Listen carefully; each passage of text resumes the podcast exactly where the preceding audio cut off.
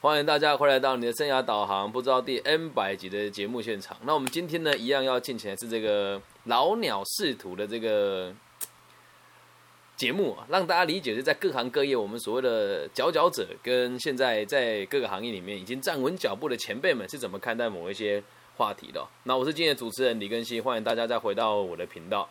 那我们今天有两位与会的嘉宾，第一位与会的嘉宾是这个被毕业于北京大学。然后在某间物联网公司担任法务部责任，我们的好朋友夏天老师，掌声加尖叫，耶耶耶！Hello，大家好，你们又在李根熙的频道看到我啦。对，我们频道这个没有一个这个顶尖的这个素质是进不来我们这个专访的这个范围了。哦，接下来下一位就厉害了，接下来就厉害，这个跟我在同个圈圈里面啊啊，辛迪老师也是毕业于北京大学，然后和我一样都是会计系毕的。那现在呢，在这个早期的投资机构当中呢，担任这个风控负责人。掌声欢迎辛迪老师，耶！啊，欢迎辛迪总，谢谢谢谢谢谢，大家好。啊，欢迎来到李根熙的频道。辛迪老师的这个在在这个公司的这个权限是什么？这个方便透露吗？嗯，在公司的什么？权限就是在公司，就主要是在做什么？对了，就你你的名片上面印的是什么这样子？呃，就是风控负责人，是风控负责人。哎，那能不能跟我们大家分享一下风控是什么？就是很多很多人可能不知道，我们节目的听众蛮多元的嘛。那可不可以跟我们就分享一下什么是风控呢？哦，呃，这个角色在投资机构比较普遍见到，然后不同的投资机构对它定义会差别蛮大的。然后像我们公司的话，一般会比较多的侧重在我们投资的项目的后续管理，然后以及公司本身一些呃风险制度的把控这些工作上。嗯。哦，所以哦，所以其实你有在做投后管理啊？对对，是的。所以包含公司机构内部的确实是跟传统意义上的风控岗是。差别蛮大的，对，因为有的投资机构他们会专门有岗位是在做投后管理的嘛，对。所以你负责是内控还是投资的风控？嗯，都有，因为我因为早期机构其实一般都不大，然后大家身上的职责都挺多的，嗯，一般就是相关联的一些工作，可能就一个人把它全做了。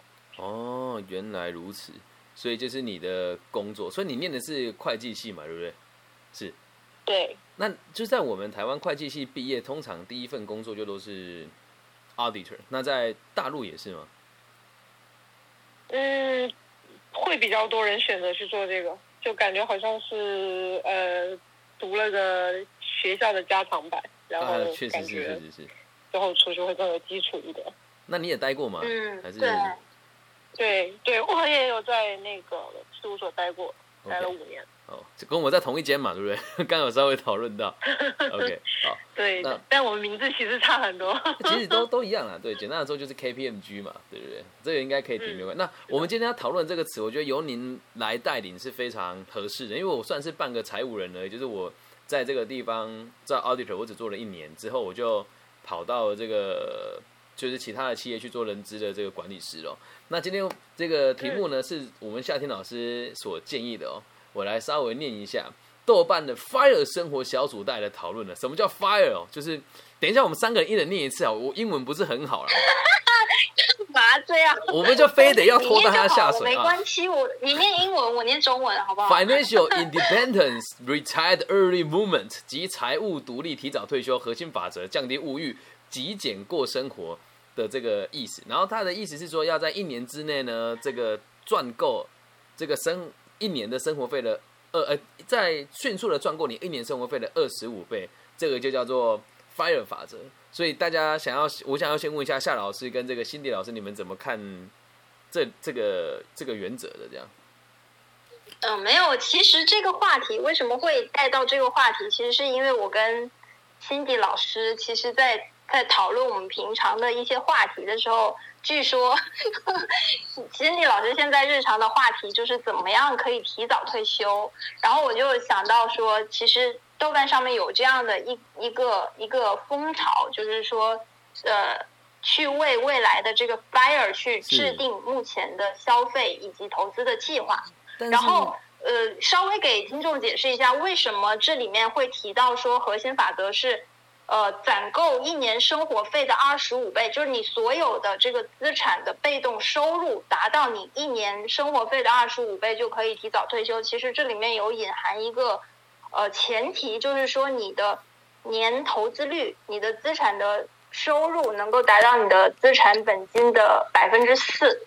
那么，如果你有二十五倍的本金，你乘以百分之四，你每年就可以 cover，就光靠这个资产的被动收入，不需要你再去出卖你的时间和劳力，就可以啊 cover 你一年的生活费。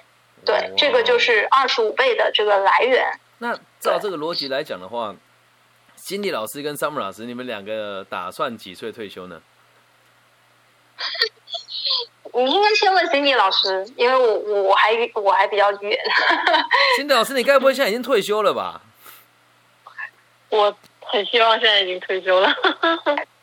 对，那以你们，因为刚刚有有提提到说，我们两个其实聊的时候就讲到嘛，就感觉呃，像我们这些毕业差不多十年左右的人，现在工作，感觉最近大家的话题很多都围绕在说，觉得哦，有点焦虑。就是一方面对现有的工作产生很多困惑和迷茫，另一方面由这个迷茫和困惑衍生出来的，就是觉得啊，好不想工作，好想退休，所以就感觉这个话题越来越多出现在生活。但这么优秀，对，所以 Fire 其实是对于这个退休的目的的一个实用性的方案吧，可以这样讲，对吧？我们就来讨论一下它详细的内容，就是两位是怎么看待降低物欲的呢？咱们不讨论别的，就讲我们现在拿的这个，呃，一餐我们花多少钱吃好，这也算是物欲的一种哦。两位觉得在你们所在的城市，我我的没有什么参考价值哎，因为我跟我妈一起住，然后她做饭，就就是对，对，然后但是一般外卖的话，我都会。呃，我没有怎么在节制，因这个 这个我我在食物上面花费的，嗯，收入的比例还是蛮高的。食物自由。对，吃货，对对对，嗯，一一如果叫外卖的话，可能在五十左右吧。哦，可以接受。那那个欣姐老师在哪个城市啊？嗯，我在北京。哇哦，那您现在诶可以。这个我觉得问收入很不礼貌，但是我觉得就就像就我认知，你们两位的收入这么高，你们还还会认为生活很难吗？就是 Summer 老师跟新老师，你们会认为生活很难吗？嗯，呃，收入第一也没有很高了，就是可能像 Summer 讲的，我们现在大概可能只能达到一个外卖自由的水准。就是想吃什么，外卖自由，想点什么，实现外卖自由。对，对对，像我有像我有时候就是突然很想吃的话，我可能一餐会点三四家这样子。就是嗯，有对对对，有可能会，对对对。你们这个不只是外卖自由，也体脂肪自由了吧？应该有实现车厘子自由吧？然 后如果说以食物来计算的话，也是也是。哦，因为。这个很难讲，因为我不太爱吃水果。现在可能咖啡自由吧，就每天咖啡喝三十杯左右的可以的。来聊一下，就是你们现在身上最贵的奢侈品是什么？就是现在，你们先说完再换我说。就是你们现在身上最贵的，就消费嘛，不是不是指投资嘛？对，不是不是，我们就讲消费，他我们讲的是物欲嘛？就你们认为身上最贵的奢侈品是什么？就没必要的，可是花了有花了蛮多钱买到的东西有哪些？一个就好，讲一个你觉得最代表性的这样。好，先帝老师先讲。我我努力的回忆了一下，我真的没有，不太有。美甲卡，美甲卡是不是也算？哦，但是我都认真的我。我都认真的把它花完了呀，我每充的卡都把它花完了。对，我我去北京的时候，金丽老师有请我去做美甲，对，然后在在北京的，就是非常高档的美甲，三丑 CBD 的地方。我下次去，我也要，我也要去。金老师，下次你可以带我去美甲吗？我也要。可以，我还我有一张，可能还剩三四千没花完。所以你你的就是在在美甲方面，就是女生的这个身体上的保养跟这个这个外外表上的修容。那那 Summer，你你本身最大的开销是什么？就是真的是外卖吗？就消费嘛，对嗯，旅旅行吧，对，哦，也对，所以确实是。那这么看起来，你们两位的物欲也都不高啊。其实我我的工作，我我觉得我最贵的东西就是万宝龙的笔跟袖扣而已，倒也还还好，一个叫大概人民币五，大概三四千吧。但是因为我工作有需要，所以应该说在座的三位，我跟大家都一样是物欲不高的人哦。那你们会不会认为这个消费主义啊，已经侵蚀了生活的核心价值呢？哇，这个问题好好有趣哦。你们会这么认为嗯，？其实其实这个问题就呃，为什么会想聊消费主义呢？因为嗯、其实豆瓣上面很早一直以来就有另外一个风潮叫做极简嘛。哦，是，就就是你极大的降低物欲，然后基本上就是生活里面除了必需品之外就没有任何多余的东西。然后，嗯，这个跟消费主义就是完全是两个极端嘛一个就是呃想买买买，就想买就买，然后另外一个就是不买不买不买，去除掉我可能有了之后你的生活质量会更高的东西，但是你就把它拿掉了，就只维持最基本的生活需要。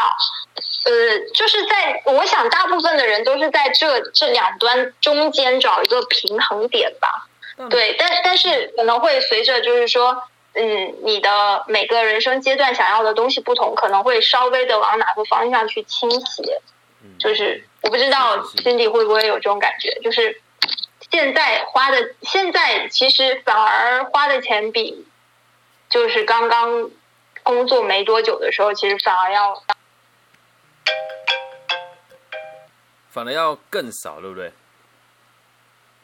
喂，听得到吗？那我可能还是从一开始就不太，就就就是走极简那一派的，因为嗯我其实就是以前是除了吃以外，真的没有什么别的太多爱好，就是喜欢去吃各种餐厅然后可能在吃的方面会花很多，是的还没。有被资本主义嗯但是最近对对，但最近几年因为确实就是呃要吃不动了对对，确实真的上上岁数了，不能再吃。上岁数了，不能再这样花下去了。真的是躺平了那种感觉。嗯，其其实你你觉得就是如果你你你觉得生活最最本质的东西是什么？就我们先先讨论本质是什么，然后我们再讲说消费主义会不会侵蚀到它嘛？嗯，其实如果要是能弄明白生活的本质是什么，可能就不会有刚刚说的那些 烦恼是吧对对对的。，那那那或者换换一个问题，就是什么是你觉得是生活中最重要的？哦，这个也很难说实话，嗯嗯，因为就是你知道，你知道什么是最重要的，那你就嗯知道你想做的是什么。啊你就想知，你甚至你可以为他排出计划。但是其实现在就刚刚讲的状态很大原因，就是因为包括我在内的很多人都不太知道自己做的这些事情最终是为了一个什么样的目标。哦，这个就是我的对，而我的专业，对，就是我很同意你说的话。对，而且而且确实北京的生活节奏很快，嗯然后工作节奏很大，压力确实是比较大的嘛。所以就是包括这个通勤距离，北京现在是全国应该是整个通勤压力最大的。对，所以就是在这个工作压力和通勤压力上面的话，每天留给你自己的时间真的很很少少。那你在花时间吃吃好吃的外卖之后，可能打打游戏就过了，就不不太会有思考的时间。所以年收入这么高的你们的生活的烦恼，其实也跟一般大众是差不多的，对不对？就真的是上班，然后下班，上班等礼拜，等下班，然后周一等周末，也是一样的的想，也是一样的概念嘛。对，然后但是到了周末就又不想出去，特别最近几年特别明显，周末不想出门，天哪就想在家躺着没听说，没看看剧、猜错的话，打打游戏。辛迪老师单身对不对？啊、什么？辛迪老师单身吗？这可以问吗？我不是单身，我结婚了，啊，我有哦那先生，那那更更我们俩一起躺。那更合理，那好，很浪漫。所以应该说，你们也就是我们也都没有被这个消费主义侵蚀生活了哦。那我们现在聊一聊，就是因为这个投你在投资圈里面嘛，我想要问说，就是像已经退休的朋友啊，他们有没有也是过这么极简的生活？又或者是你有没有哪些朋友已经开始在着手做退休计划的呢？嗯，很难，因为大家其实都不清楚到底要做什么样的准备，才能真正毫无后顾之忧的去退休。就刚那个 fire 法，你觉得可行吗？刚刚那个方法，我觉得完全只适用于说你预估未来不会有生活不会有剧烈的变变动，这个遭遇意外事件和病痛的我也很同意这个说法，真的，因为其实，所以你你我们现在身边。我自己是有在着手实施退休计划的人呐，但是我的退休计划可能跟大家比较不一样，因为今天我们讲的是这个极简然后自由，因为我的工作是教育工作者，所以我会一直做到我老死为止，所以我的退休是希望我可以花更多钱回馈给社会，因为我的物欲真的是极低啊。但是像像我我们这样子的想法，能在您现在服务的这公司，是不是您服务的客户就没有这个类型的呢？就是你你服务的是这个。投资公司嘛，那他们是大部分人都来投资人都是有很强烈的这个资产的欲望，还是其实也有像我们这样物欲比较低的？呃，我觉得是因为就是投资这个行业，它是没有办法严格区分工作和生活的界限的，所以大部分人在做投资的时候，基本上他的生活就已经被工作绑架了、浸染了。嗯。对，所以，所以，嗯，当然，一方面，因为投资这个就跟钱走得越近的这个行业，当然就会在物质的方面会更、更、更有要求一些啊。虽然我们早期投资机构都很普遍，不像不像那个稍微后期一点的那么有钱，对。但是我感觉就是，呃，至少我的同事，他们就做做前台业务投资的这帮同事，你会感觉到他们的状态，就是，嗯，比较保守吗？比较比较急，比较比较感觉一直在被追赶，对，因为确实他们也很有压力，嗯，就是就是因为投资这个事嘛，你没有你没有结果，而但结果又不是完全由你决定的，所以就他们很很着急要做出成绩，然后一有一点成绩之后还要追求更多的成绩，所以他们整个心态根本就没有时间就是会休，对不对？对，会会会往前跑，所以所以一方面就是他们不像我们，就是想躺平的那种感觉，他们是一直被驱动的往前跑。我感觉他们也也没有退休这一说，因为投资不是体力活，不是说你随着岁数大了就做不了了，就是岁数越大，经验越多，反而是越有价值的。那真的是变成金钱的奴隶啦。但是我觉得，嗯，也不是，也不是，因为他们会很有自己的，他们有自己的那个价值价值观的判断依据，对。对，哎，其实其实 Cindy 总，你当时到，嗯，对，就是你当时到投资机构的时候，有没有说其实可以选去做前台和做中后台？但是你你你经过思虑之后，然后选择了做中后台，因为你不想要前台这样的生活。哦，还是说你开始就我很明确的知道我做不了前台。哦，做投资的人都是要都是要爱好风险的，但是做我们这行的人是。厌恶极其厌恶风险的啊，这个确实是对你的你的教育和你的这个职业思维会，其实法律也也有点会这样啊，对，会会风险厌恶型。那个会计有八个大原则，我不知道台湾跟大陆一一不一样，就是攸关性、预测性、时效性、回归性、可验证性、忠实性、中立性跟可靠性。在当 还有一还有一个谨慎性嘛，对吧？对对，就是我们讲的慎重性，对，就是这个我我的其实我也是很保守，所以我们在说，就是其实实际上对于我们三个来讲，最理想的，你们有没有想过最理想的退休的资产配置是什么？然后要怎么去对抗通膨这种黑天鹅事件等等的这种重大风险呢？还是我们到目前为止有想过吗？我自己这一题我自己有有想过，而且我确实也有在执行。所以我也很想知道台湾跟大陆的差别在哪里。我看的时候蛮有感觉，因为我是做不动产起家的。哦，嗯，如果是不动产的话，那我觉得我们的一想法应该是一致的，就是至少在过去十年的经验看来，拥有房产 是最坚实的保障。没错，抗通膨，什么都抗，哎，真的。对，是的，嗯，而且特别是像像一线，像北京、北上广这样一线城市的话，哦，就是绝对你不你不会害怕它这个房房价会掉下来，掉，嗯，对，真的，对，它绝对是最坚实的资产资产保证。我们的我们的对，但是但是因为因为呃房房子它也有就是比如说它它变现会需要一定的时间嘛，那那你肯定会需要配置一部分。容易流通的资产嘛？有有，因为你们都是专业人士嘛，我们就就聊的细一点，就有考虑过这个比例吗？就比如说不动产可能占整个资产 package 的百分之五十，然后其他五十配一些债基啊，或者是基金啊，或者是股票。我分享我的看法哦，就是我会全部都放在房地产的原因，是因为房地产有一部分的现金流量很快，是可以拿来做租赁，租赁每个月都有现金流入。然后再第二点是在台湾地区，我们这个不动产的流动速度非常快。就台湾没记错的话，去年好像有三千万件的交易量。我们人那么少，都有三千万件的交易量，所以在呃三百万件，所以在台湾我们的人均啊，对，三千万就人均一件了，好吗？三三百万件就是全全全台下来带三百万件，所以就是我们在这个地方的这个不动产的这个流动速度是快的，而且租金也也好租出去。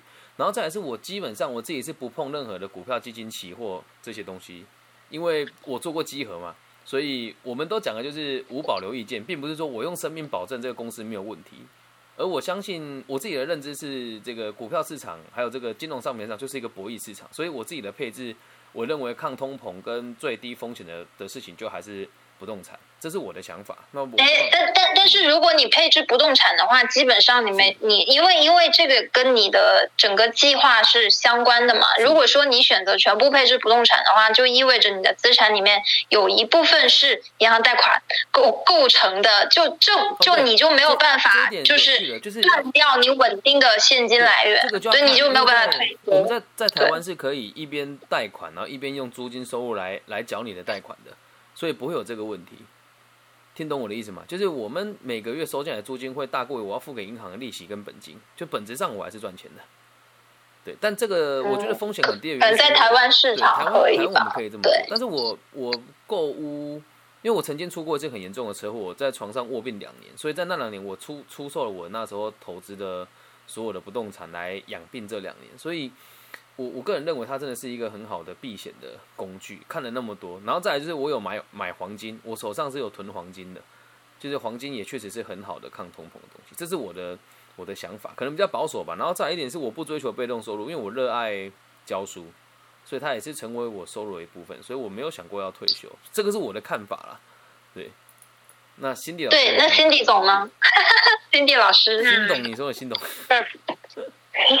在房产的投资方面，我的意见是一致的，嗯，就是它肯定是非常非常坚实的，至少在未来二十年之内是肯定不会改变的。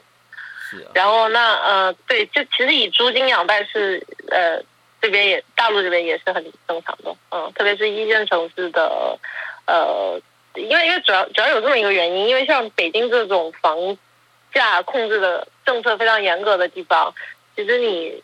在购房的时候，首付的比例是非常高的，所以其实贷款本身不是特别特别大的压力啊，因为其实就是大头都是在你一开始就付掉了，买不起，所以 对对，其实是买不起，但是一旦你能把首付买掉的话，呃，付得起的话，基本上后续还贷不是不会有特别大的压力。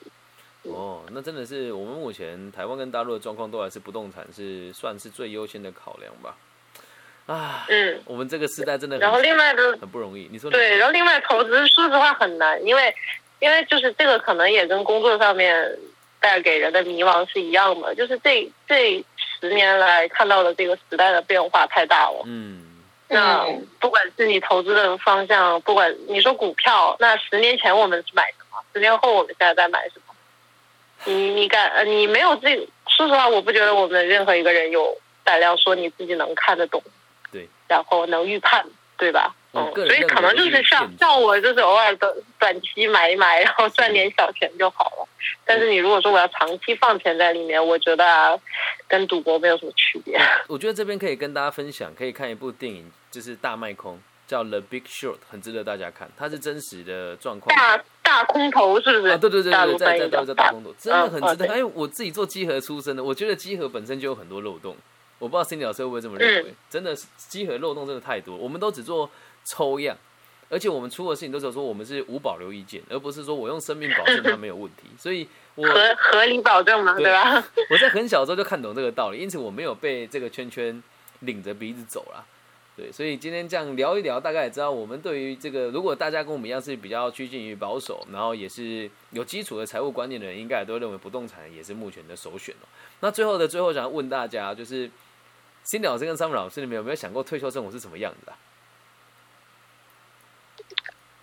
先，因为辛迪老师肯定想过比较多嘛，所以辛迪老师先说吧。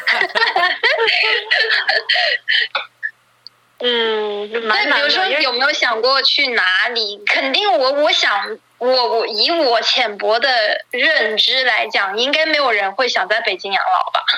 就你可能把房子会买在北京，但是没有人会选择北京作为一个养老的城市吧？确实，因为我自己也在北京工作过三年，然后当然是不不包括上学的时间嘛。然后我其实作为我我是觉得北京是一个。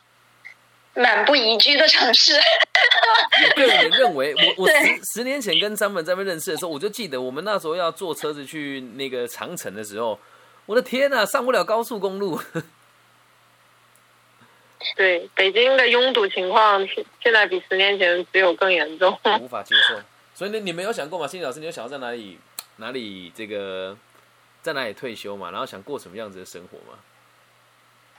哦，嗯。比较模糊的概念吧，嗯，因为想肯定会想去南方，因为自己是南方人嘛。哦。但是又不太想回家，因为嗯，我懂。家那边不太，呃，对，太熟悉了，或者了解。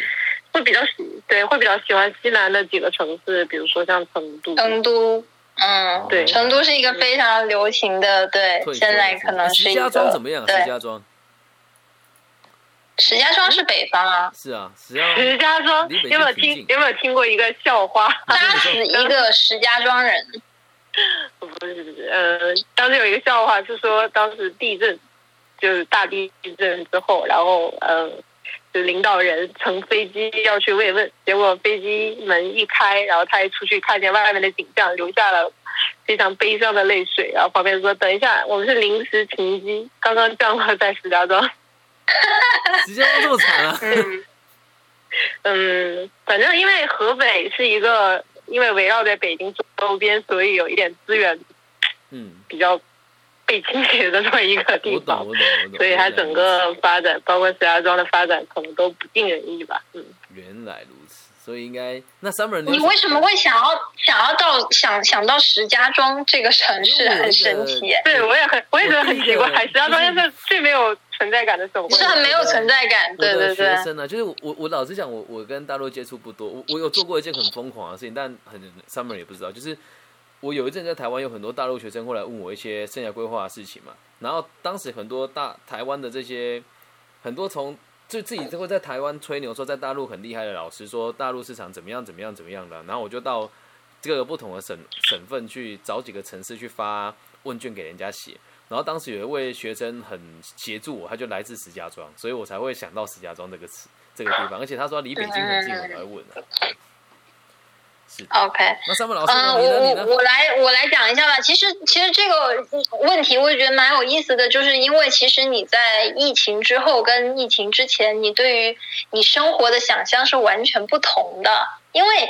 在疫情之前，呃，因为工作的原因嘛，我常常飞来飞去。然后，其实当时我就觉得说，全球大流通的时代就已经基本成型了。然后，大家大家就是做一个 global citizen，然后你就是你可以随意的选择在哪里生活。比如说，现在很流行的说数字游民嘛，其实你在哪里都可以写代码，你在哪里都可以画设计图，就你在哪里都可以做做 blog。所以说。你其实可以随随意的在选择一个地方落脚，然后或者是环环游世界，同时又能保证你的收入。其实那个时候来讲，这个已经是一个初见苗头的一个生活方式了。但是在疫情疫情来了之后，你就发现这个呃全球的资产配置就是变变变得非常的虚无了，因为呃你就突然间发现其实。各个各个国家，它的它的制度、它的体系，都在可能革命当中对抗风险的能力，对对对，其实其实是是个是要打一个问号的。然后你其实你就发现说，你你投资的时候不能只考虑，比如说呃，曾经一度在李嘉诚很热衷去欧洲买资产的时候，我有在我的就是有有听说北京有一些在律所收入很好的学姐，他们有考虑要不要合伙去英国去买买房子。哦，对，然后慢慢的这个呃，在欧洲买房子的这个热潮又变成了去泰国。就其实泰国呃，它的其实英文普及水平也蛮高，然后普吉岛也蛮多中文中讲中文的人的，然后呃那边的国际学校也不那么贵，但是它又有一定的教学质量。所以说，也蛮多华人会选择去东南亚，特别是泰国去嗯去投资，甚至是定居的。但是你你这样疫情过后这样来看的话，其都实会改变的哦，嗯确实是。对对你的投你的会影响你的看法。两位老师都没有想过接下来，可是我我我倒是蛮明确的，我会在台湾退休。台湾这是个好地方，真的欢迎大家来退休，真的。台湾真的台湾也是我非常想去的一个地方。来吧，因为我一一八年的时候有去做过一次十六天十五夜的环台湾旅，哇，你们以后来整个逛了一大圈。有你有去花莲就对了，我没有去。我转了我转了一整圈，对我转了一整圈。你们下次来找我，嗯，而且因为我很喜，我非常喜欢台北，我从初中开始就看，当时就最著名的书就是台、嗯。台湾的网络小说嘛然后当时里面描述的就是台北这个城市，特别棒。就是我我觉得台北太拥挤了啦，对我自己我自己会想要在，而且台北的房价没有很便宜耶。台北房价超贵，我都买不起。我在台湾的对我去的时候，好好像正好好像有游行，有游行，然后花莲当时力挺台湾那个叫什么方另外一个词叫我忘了。现在就对嗯我我一定会留在台湾退休啊，因为我找不到比这边更适合我个人的需求。对啊，我觉得我对退休生活想象很简单，就是我会想要陪伴我女儿成长，然后她在什么阶段的时候，我就当什么阶段的教育的专家。对，就是我已经想的很哎对周详了。有有对，你看这是有个很核心的差别，因为你有女儿，所以你其实，在后半呃后呃也不能说后半段了，在接下来的这人生当中，啊你肯定是不不能避开的一个重点，就没错是女儿嘛。也刚好跟我对对，其实 FIRE 的这个对法则，它有一个前提，也是说，就没有小孩的人才能这样做。啊那这也只有 因为有小孩之后，看起来只有你的教育。支出是很难预估的。对对。看来之后夏老师有机会了，辛迪老师应该也也有打算有有想要。嗯，暂时还没有，而且计划是不要有。千万别想不开啊！因为我就这个我就很想躺平啊，有小孩没法躺。对，所以你所以有有考虑过丁克这件事。啊，这有确实也很认真的在考。其实我觉得这个都都很都很不错啊，就是重点是要了解自己的需求是什么就好。所以，我们今天的节目也就是邀请到这个，我们也了解了这个在所谓的早期投资机构风控的负责人的这个，也算是像也算是小小的领导的心理老师也认为说，这个退休这件事情是有点难度的。然后 Sam 老师倒是一直都有一些很灵活的想法，但也还没有确定下来。反而是这三位里面收入最低的我，有了对退休的想象，那是不是我有点不？因为你准备的最久啊，对啊，就是我比较不准备很久实际一点。吧。但确实是这样，就是我们有，就是以以我们的专业，就是我现在在我的频道上一直在推广的个体心理学，我们在讲这个世界都是先有结果才有原因的，所以好像真的在某种程度上，我我确实是过得比两位还要轻松，可是我我觉得我也过得太轻松了一点了，很多时候就就是看起来你们就是这是事实，你们是顶大毕业的人，而且也是。我我我我们必须得说，你们的生活应该是很多人都羡慕的，但是包含你们自己也都有这样子的迷惘了，所以就是也跟大家分享，想清楚过什么生活都是差不多的，退休也没有一个正确答案呢、对吧？那我们也希望在下面几集的时候，未来可以再邀请到心理老师跟山姆老师，搞不好五年后、八年后，我们这节目如果还在的话，他们搞不好就说，哎呀，我退休了也不一定啊。你们两个更有机会。对，说不定就在台湾一起录节目也是很有可能啊，对啊。欢迎你们对来台湾这个退休啊！这个 真的有需要的话，可以跟我聊聊，我有一些有一些方法可以跟大家分享的。对对对，OK。哦，那我们这一集就聊到这边，现在知道什么是 FIRE 了哈，就是 The Financial Independence Retired Early Movement 的意思啊。所以就希望大家不要想那么简单，没那么容易啊，好好好的工作，好好的踏实的生活下去。好，那以上就是这一集的内容。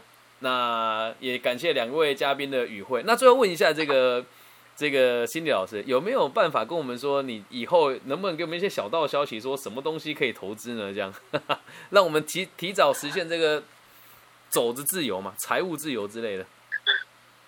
啊，早期投资机构没有没有没有在这个方面有任何的话语权，对，因为我们投的都是 可用我老板的话讲，就是我们投的都是叫超前于这个时代的。然后都是需要实践去验证的。哦，我懂，大部分都是错误的，对。但只要压中了一个赛道，就可就可以实现价值。我刚想说，是不是就是这个策略？对，就是这样的鸟枪法。对，所以就我的信息百分之九十九肯定都是不靠谱。能不能帮我问他们要不要百分之一是谁？能不能问他们能不能投资我的频道？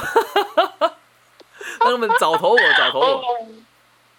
你知道疫情之后一个很大的变化，就是我们不敢再投消费啊、文化娱乐这块了。嗯，因为说实话，抵御风险的能力太低。嗯，确实是，确实是，所以就是它可替代性比较强嘛。就是大家有钱的时候就消费，没有钱的时候就不消费也 OK。是，嗯，了解，就不是一个必须。吧，所以也真的是替我们一般像我们这种没有在这个圈圈里面的一些人的想法，也希望这一集可以提供给你对这个早期投资机构的这样子的机构的遐想，可以做一些修正。那也希望大家可以及早去思考退休之后要过什么生活。那以上就是今天全部的内容。如果你想要听这个夏天老师这个这边的所谓的顶尖大学校友的这个行业的问题呢，或者是你们想要了解哪个行业，都可以下面给我们留言，我们都会尽可能的找到。来宾来跟大家分享跟与会。那今天这期节目，哎，我等一下，等一下，等一下，那个更新，因为每每一次我有带一个新的嘉宾来，你都会，因为他们都是我朋友嘛，你都会问一个问题，然后今天你没有问，哪一个？所以我要用这个问题来做 ending。什么问题？这个问题就是你现在幸福吗？哦，不，你幸福吗？现在？因为这本来是下一集要问的，下一集要问那个。哎，什么？我第一集就要做的 ending 啦，对对对。OK，那你幸福吗？心屌是你幸福吗？啊！不要问一个迷茫中的人这个问题。你很需要我的服务啊！我给剪掉，剪掉。不会啦，不会。我觉得 反正反正 right now 应该是很幸福的，因为我们家猫在蹭我。哇，很当下，嗯，生活当中的小确幸，这就是幸福了。云撸猫很简单了。嗯，是的，是的。好，那我们来准备进入下一集吧。那我们要跟观众朋友们先说再见，拜拜，拜拜，拜拜，拜拜。